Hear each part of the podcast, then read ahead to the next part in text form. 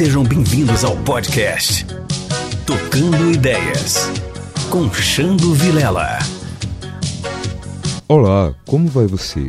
Espero que tudo esteja bem por aí. Neste podcast, realizaremos uma reflexão sobre o papel do jornalismo profissional na cobertura do mundo das celebridades e se ele contribui na construção ou desconstrução da imagem de um artista. Para ilustrar nosso tema, trouxe um estudo de caso a partir da trajetória da cantora e também apresentadora de TV brasileira Mara Maravilha, que entre as décadas de 80 e 90 esteve no auge de sua exposição midiática. Contribuindo para a análise e desdobramentos do estudo de caso, teremos a participação da própria artista e dos jornalistas profissionais Lúcia Rocha, Leão Lobo, Sandro Nascimento e Gabriel Perlini. Com vocês, Mara Maravilha, de um fenômeno da natureza a um milagre de Deus. Foi assim, eu fui com tudo, acreditei em mim. E a minha estrela começou a brilhar. Por isso eu sou a sua maravilha.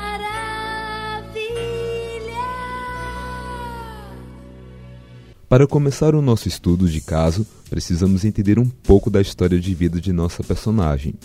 Nascida em Itapetinga, no interior da Bahia, em 6 de março de 1968, Eliemare Silva da Silveira teve uma origem humilde e desde cedo cantarolava pela casa e em apresentações de sua escola. Com a mudança de sua família para Salvador, a menina deu início às investidas na carreira artística, participando de concursos de beleza e cantando nos programas de auditório das TVs locais, sempre recebendo o suporte e apoio de sua mãe e futura empresária, Marileide Félix. A menina logo percebeu que precisava se apresentar ao mundo com um nome mais simples e mais fácil para cair na boca do povo. Assim, decidiu usar o apelido que a sua avó materna Maria lhe dera, Mara. Em 1978, com 10 anos, a convite da TV Itapuã, recebeu sua primeira oportunidade como apresentadora de televisão, conduzindo o programa Parquinho, um show de criança. Entre os anos de 1981 e 1983, a pequena Miss Mara apresentou o programa Clube do Mickey, que nos Estados Unidos revelou nomes que futuramente se destacariam na cena da música pop americana, como Christina Aguilera, Britney Spears e Justin Timberlake. Este programa foi um sucesso de audiência e colocou a TV Itapuã, na época afiliada ao SBT, como a única praça do Brasil a ficar à frente da TV Globo, que no horário exibia a série Sítio do Pica-Pau Amarelo. O resultado chamou a atenção do empresário e apresentador Silvio Santos, que teve interesse de distribuir o formato para todo o país, Contudo, as negociações não avançaram e o projeto ficou em exibição apenas na Bahia. Em 1982, Mara realiza o sonho de gravar o seu primeiro compacto. A vendagem impressionante de 40 mil cópias despertou o interesse da gravadora EMI Odeon, com a qual ela assinou o contrato e onde viria a lançar os maiores hits de sua trajetória como cantora. Nesta época, ela ainda se dividia entre as gravações na TV Itapuã, a escola e durante as férias estava no eixo Rio-São Paulo para investir em sua imagem nacionalmente. Em uma dessas divulgações, ela foi para o programa Vamos Nessa, apresentado por Silvio Santos no SBT, que a reconheceu imediatamente como a menina que apresentava o programa Clube do Mickey na Bahia. Em 1984, Mara era contratada pelo SBT, onde atuou como jurada do Show de Calouros e revisou apresentações de diversos programas, como Vamos Nessa, Sessão Premiada e TV Pau, o que lhe rendeu uma indicação no mesmo ano ao troféu Imprensa como revelação da TV. Porém, a baianinha de 1,58m aguardava o cumprimento da promessa de seu patrão, a de que ganharia um programa infantil, e assim no dia 6 de abril de 1987, estreava o Show Maravilha, embarcando no formato de sucesso da TV Globo, o Show da Xuxa. Não demorou muito para que a Morena se tornasse uma febre entre crianças e adolescentes. Além dos bons índices de audiência que alcançava nas tardes do SBT, seus discos tinham um repertório eclético que alternavam músicas com temáticas infantis e românticas. A chegada do produtor musical Arnaldo Sacomani foi um divisor de águas para a carreira da Mara enquanto cantora. No disco lançado em 1989, apareceu seu primeiro grande sucesso radiofônico, a canção Liga Pra Mim. Além de fazer a Mara tocar em todas as rádios, a MFM do Brasil, Sacomani trazia uma proposta artística para fazer daquela menina baixinha, humilde, nordestina e que venceu no Sudeste um mito para seu público. De acordo com o escritor e antropólogo especializado em mitologia Joseph Campbell, no início os mitos eram seres criados baseados em fenômenos da natureza, animais ou objetos naturais personificados. Para exemplificar, vamos ouvir um trecho da canção Curumim, composta por Robertinho do Recife, que deu título ao álbum da Mara, lançado em 1991.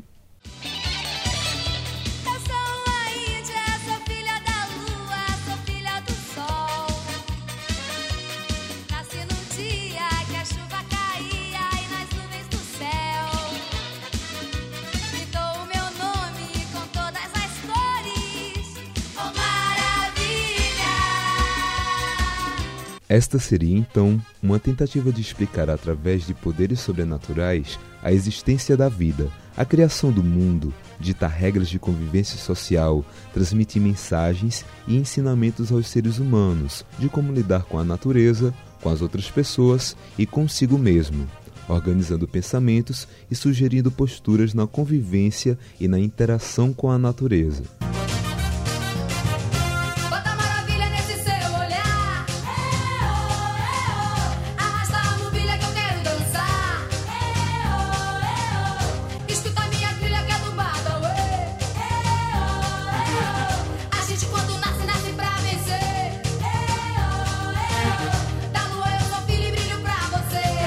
Espectadores não apenas enxergaram ou dançaram ao ver aquela figura performando canções na TV, como também atribuíram a ela esse estado mítico. Ainda segundo Campbell, apesar de toda informação técnica e científica adquirida ao longo da história humana, ainda precisamos dos mitos, precisamos de alguém que nos traga a identificação com o planeta.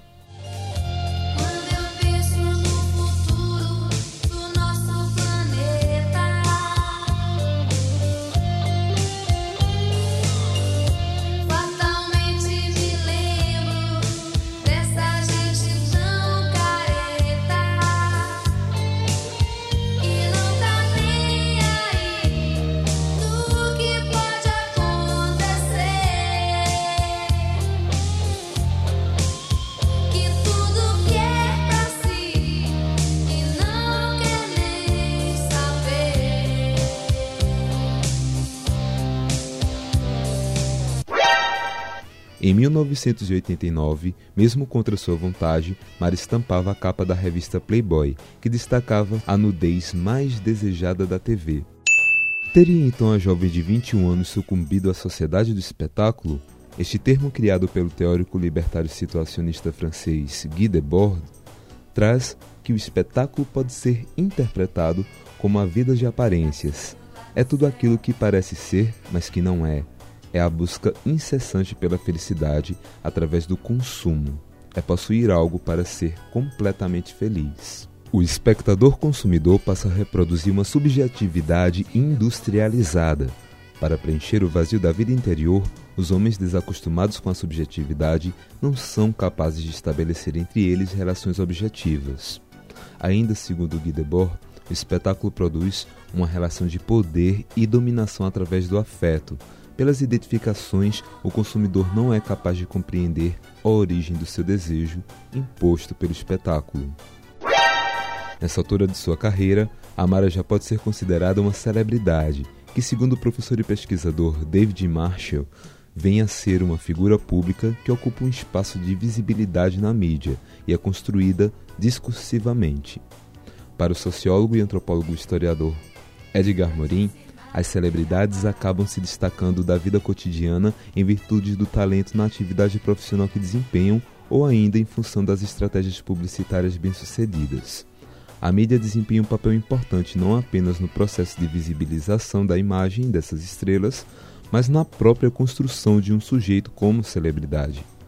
Para exemplificar essas definições dentro desse estudo de caso, vamos ouvir agora a escritora e jornalista Lúcia Rocha, que trabalhou como assessora pessoal da Mara entre os anos de 89 e 91 e nos contextualiza a Mara pessoa e a Mara consumidora.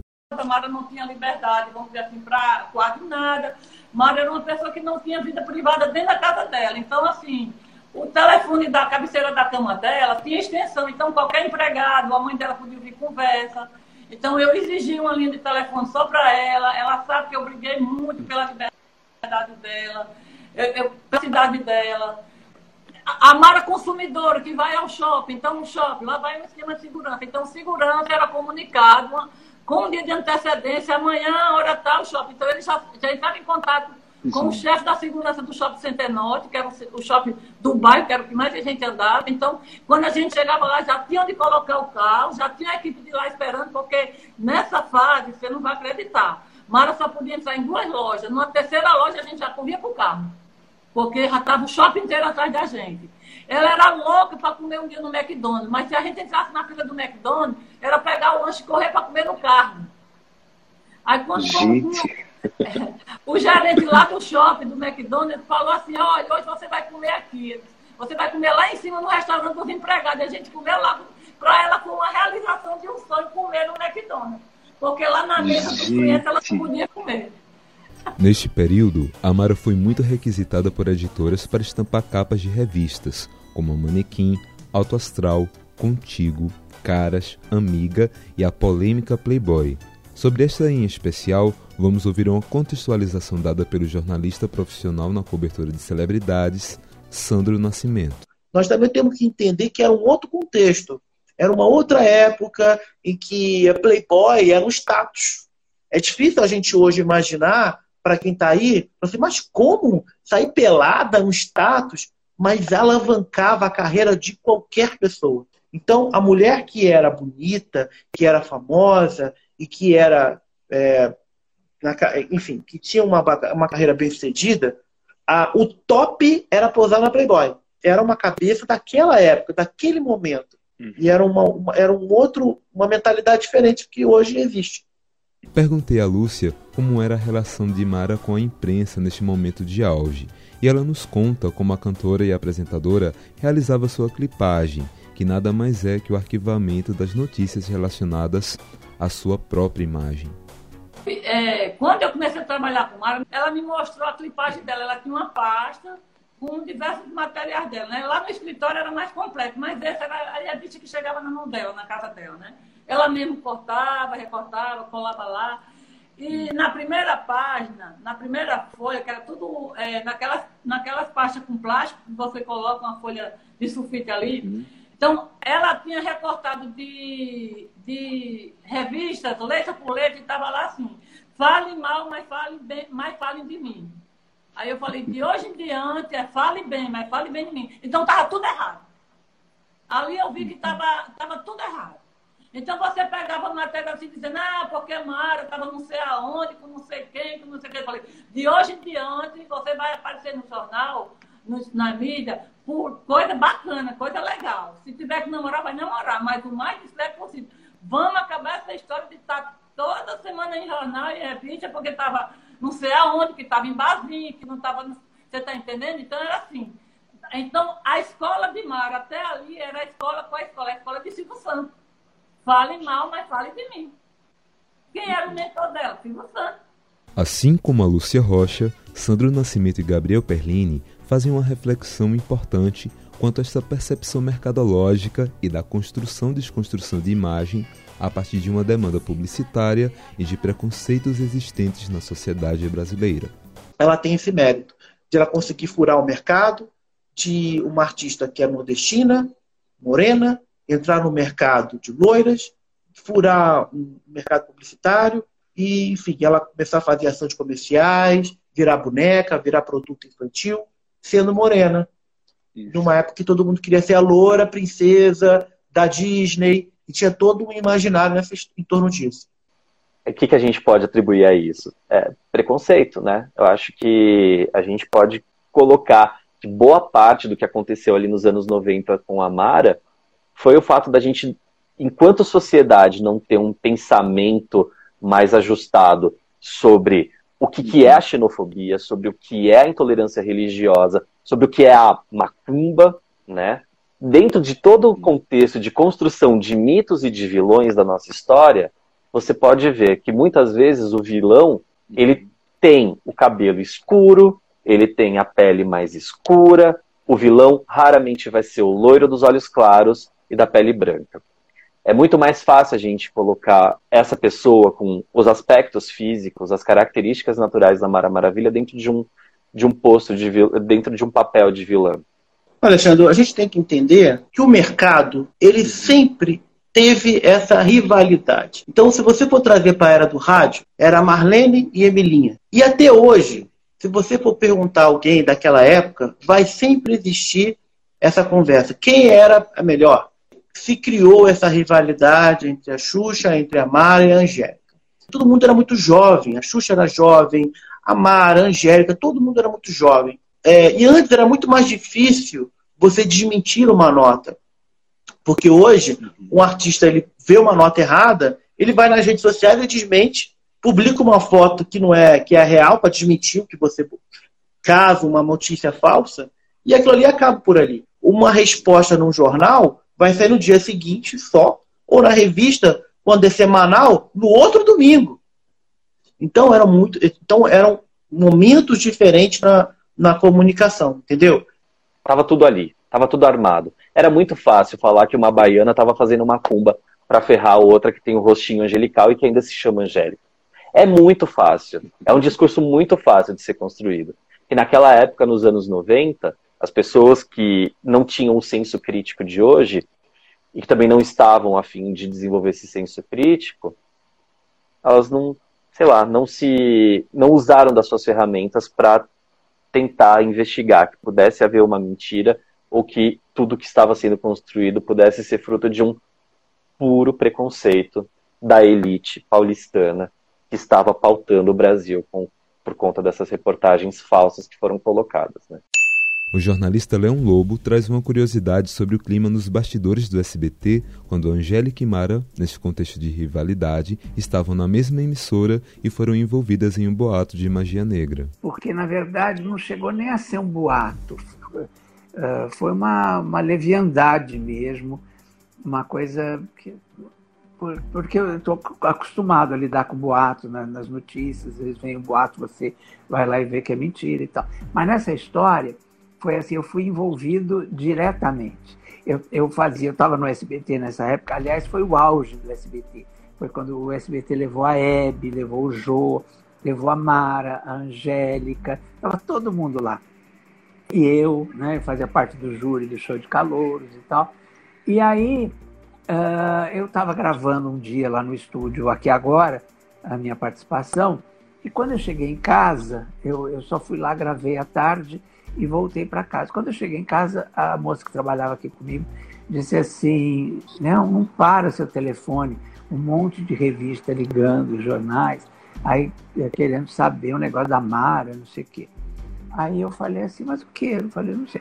Aí tocou o telefone. Enquanto eu conversava com ela, tocou o telefone. Era, acho que a revista Amiga. E aí eles queriam saber uh, porque, que eu tinha contado, eu tinha contado para Sônia Abrão, que a Mara era macumbeira e tinha feito uma macumba para Angélica morrer. E eu, na hora, eu estava tão assim, inocente da história que eu peguei, eh, quando eu falei com a repórter, eu falei assim, eu? Mas, mas por que, que eu falaria para Sônia Abrão? Me veio na cabeça assim, né, na hora. E foi o que realmente foi meu álibi, porque senão eu teria sido envolvido nessa história. E aí eu falei assim, mas por que, que eu falaria para Sônia Abrão se eu sou concorrente dela. Na época, a Sônia estava na Globo, essa época, na Rádio Globo, e eu estava na, na, Capital, no mesmo horário, e os nossos programas eram líderes de audiência, né? E aí eu falei assim, mas por que, que eu diria para a Sônia, que é minha concorrente lá na Globo, uh, eu contaria no meu programa da Rádio Capital, se eu soubesse disso, né? E aí a pessoa falou, é, é verdade. A repórter mesmo falou assim, é verdade. Ué, por que, que você. Eu falei, não, não estou sabendo dessa história, me, me conta. Disse, Bom, Isso, eu desliguei o telefone, me liga a Marileide, a mãe da Mara. Uh, Leão, você está sabendo? Não sei o que, foi você? Eu digo, Marileide. Aí eu falei a mesma coisa para ela. Falei, Marileide, por que, que eu falaria para a Sônia Abrão, que é minha concorrente?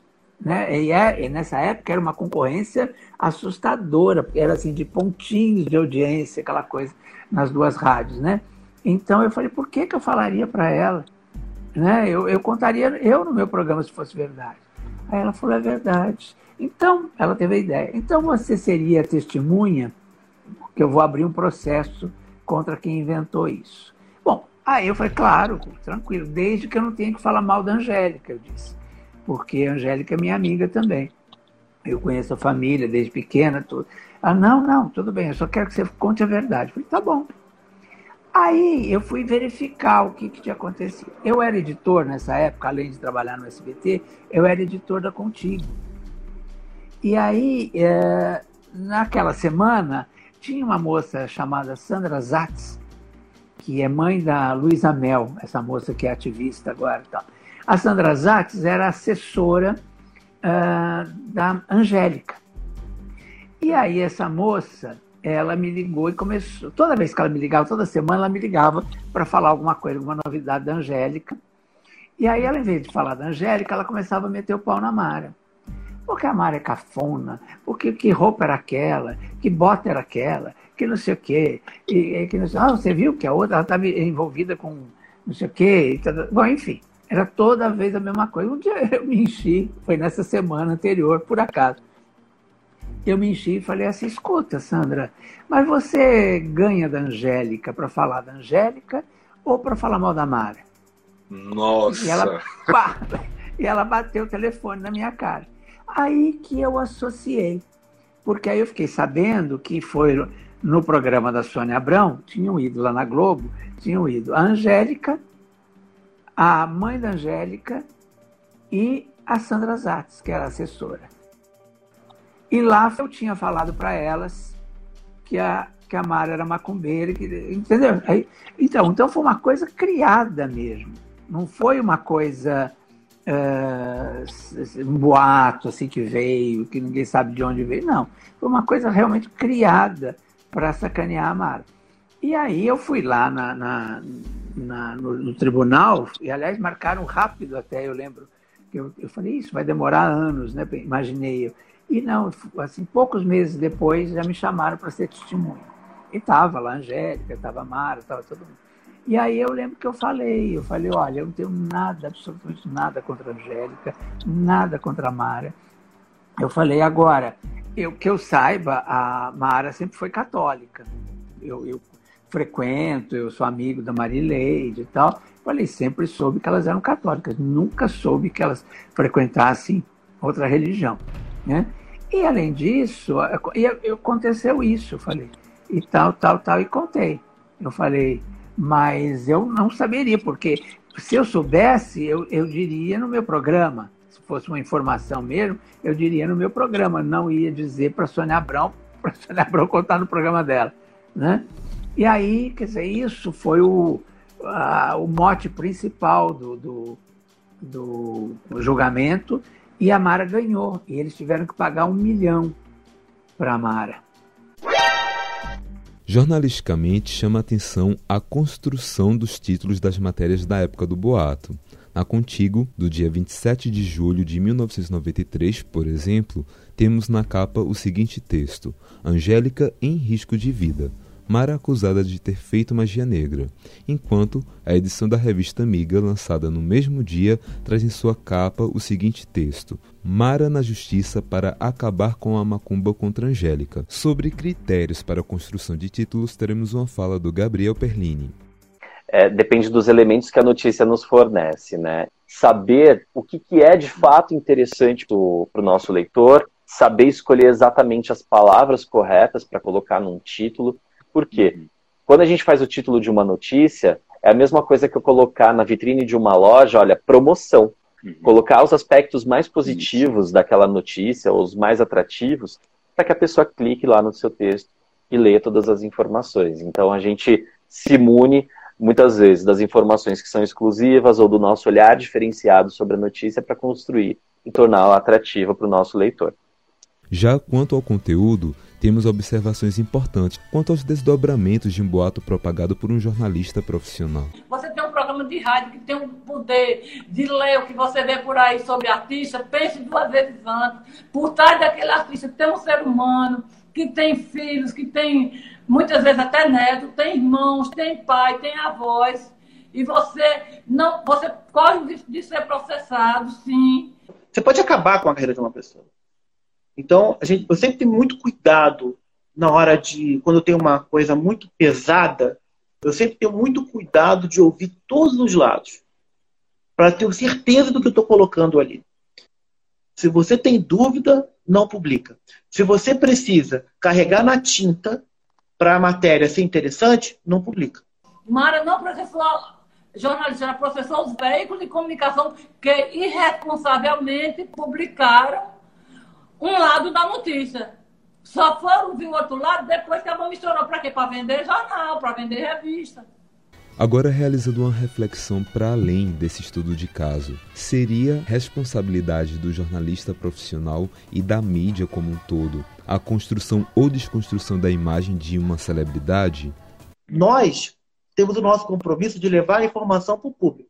Agora, se a pessoa não quer ser criticada, se a pessoa não quer que seja nota negativa, ela não fala, ela não sai, não, não vai para algum lugar, ela, enfim, ela não, não fica na frente da TV. É, eu acho que isso acontece às vezes também, não é? Quando você fala a mídia, a mídia é isso também, quer dizer, é a própria pessoa, de repente, uh, dando uma opinião ali que vai contra a opinião pública e tal, né? Ou quando ela fala, tem que meter bala mesmo, uh, sabe, bandido tem que morrer, sabe, essas coisas. Então, isso às vezes desconstrói a pessoa também, né? É, você é responsável aquilo lá, né? Você é responsável pelo que você fala, né? É, muito das notícias que são publicadas, quem passa é o próprio artista. Porque ele quer ser noticiado. Cabe jornalista.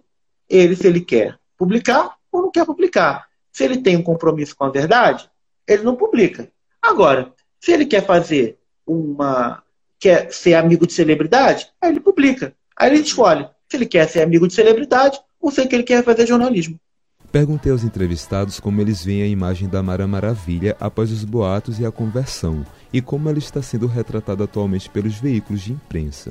Vamos ouvir o que eles têm a nos pontuar sobre isto. Chega um momento que aquilo tudo ali talvez não alimente a própria pessoa, a pessoa não artista. Existe a, Mara, mas existe a Mara na vida pessoal. Existe a Xuxa, mas existe a Xuxa na vida pessoal. Em algum momento, tudo aquilo ali não está mais alimentando a pessoa.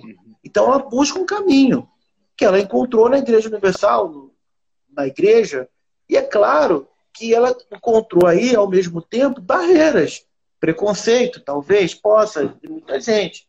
É, por ela estar tá seguindo um, um caminho evangélico. É, isso é normal, pode, pode ter acontecido sim, não descarto. Claro que aquele momento foi importante, marcou, e ali ela não era culpada mesmo, porque ali era, era uma, uma mentira que colou, né?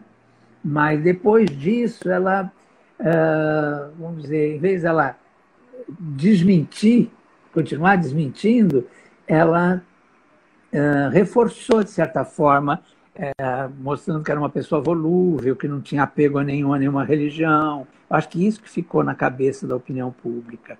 Então, acho que tem muito a ver, mais até aí, a ver com a desconstrução.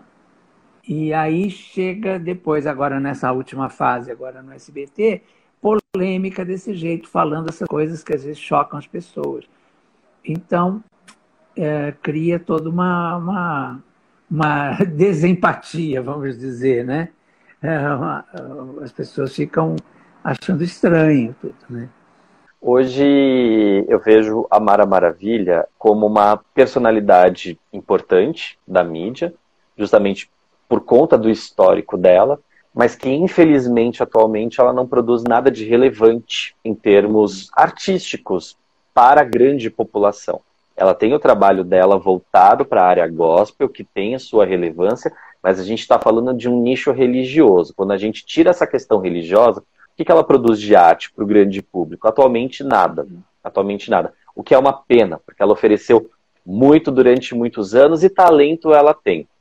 Por que, que ela se tornou uma pessoa polêmica? Porque ela teve que vestir uma armadura, ela teve que ir para a guerra, ser uma pessoa forte para sobreviver. E óbvio que numa dessas, né, muitas pessoas que em algum momento admiraram ela pararam de admirar porque ela se mostrou uma pessoa com opinião, muitas vezes opiniões que não são unanimidade, mas ela se encontrou dentro dessa figura da polêmica e ela sabe que hoje polêmica dá audiência. Pessoas ligam à televisão em busca de polêmica. A Mara é produto da televisão, então ela sabe que para estar na televisão ela tem que dar o que o público quer. O que o público quer é polêmica. E ela faz isso de uma maneira muito profissional, porque ela entende que isso é o que mantém ela no ar ainda. Porque o Silvio Santos sabe que pode colocar ela em qualquer programa da casa. Em qualquer programa. Que a Mara ela vai dar o jeito dela de fazer aquele negócio ser interessante. A Mara se tornou uma é pessoa que as pessoas têm opinião sobre ela, né? É, sejam boas ou sejam ruins, mas ela é uma pessoa que sabe causar, ela sabe falar. Mara Maravilha está aqui, para o bem ou para o mal.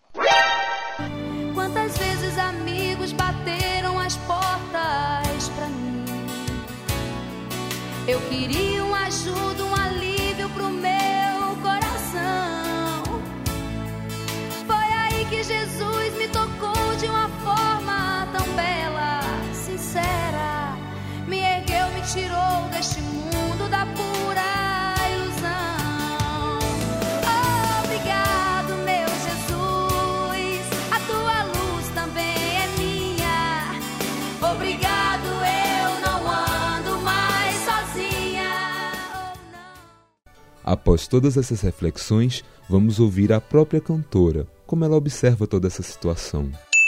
Mara, em algum momento com as músicas do seu repertório, você se percebeu ou se reconheceu como um fenômeno da natureza? Ou você percebeu que as pessoas te reconheciam ou te tratavam como uma pessoa com dons especiais? Não, nunca fiquei assim, me vangloriando.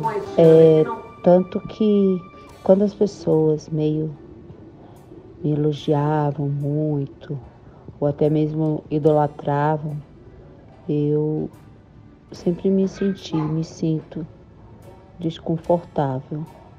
Mas é, seria injusto comigo e com, com o dom que Deus me deu não reconhecer e ser grata, né? Mara, você se considera um milagre de Deus? Me considero um milagre de Deus.